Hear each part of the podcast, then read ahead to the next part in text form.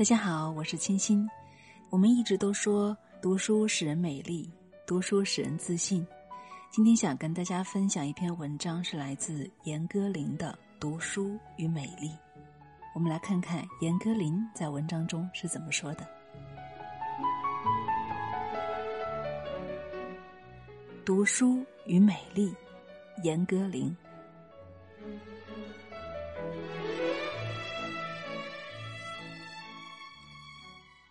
我有一位朋友叫庄信正，是位著名的翻译家、学者，也是研究詹姆士·乔伊斯的专家。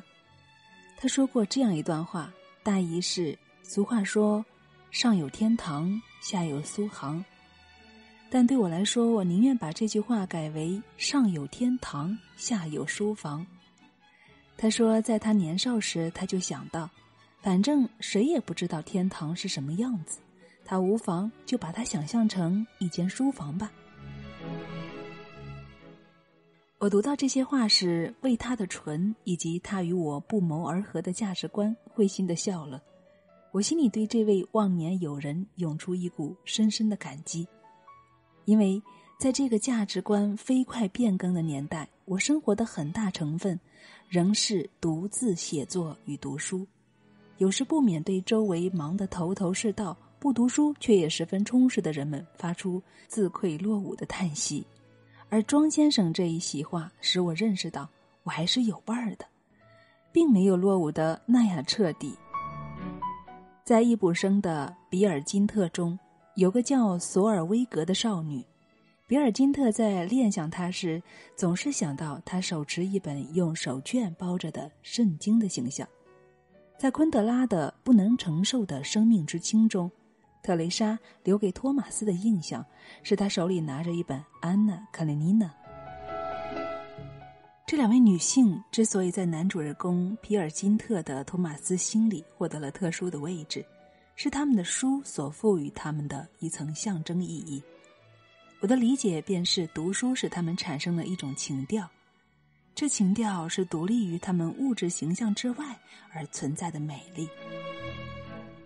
易卜生和昆德拉都没有用笔墨来描写这两位女性的容貌，但从他们赋予他们的特定动作持书来看，我们能清楚的看到她们美丽的气韵，那是抽象的、象征化了的，因而是超越了具体形态的美丽，不会被衣着或化妆强化或弱化，不会被衰老所剥夺的美丽。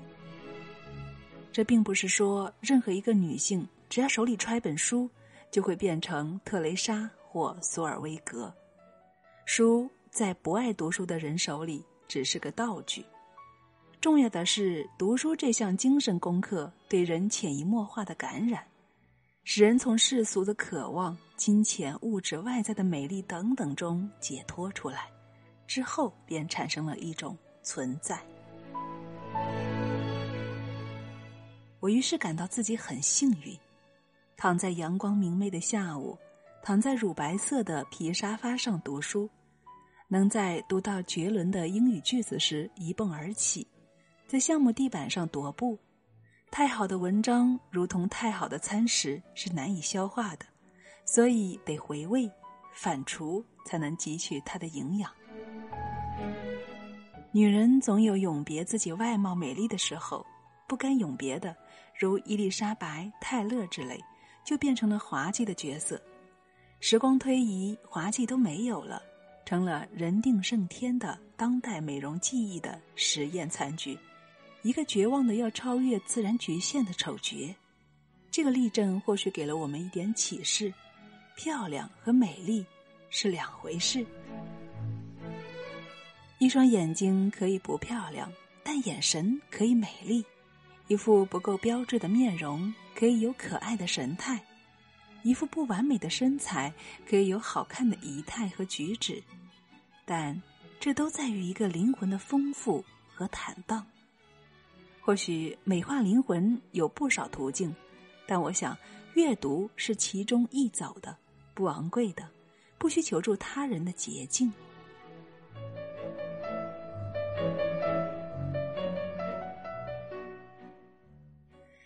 好了，亲爱的朋友，分享了他的文章，是不是有一种对读书全新的理解和感受呢？